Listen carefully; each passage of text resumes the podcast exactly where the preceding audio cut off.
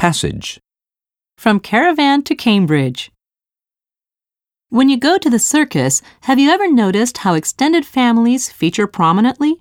In fact, almost all circus performers belong to circus families. Children of these families rarely settle down in schools and almost never go to university. Sometimes, however, a member of the family breaks the mold. Zoe Stokes can trace her show business roots back to an ancestor who died in 1821. Zoe herself grew up traveling on a circuit around Cambridge, England. As a child, her family would help out at Cambridge University's May Ball. Now the slender 20 year old has returned to Cambridge without her relatives. This time she has set out to study for a history degree at the university.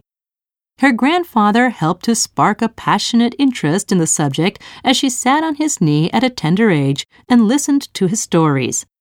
As a child, Zoe had to constantly transfer from one provincial school to another, but she never gave up her interest in studying. Once at Cambridge, she intends to stay put until she achieves her degree.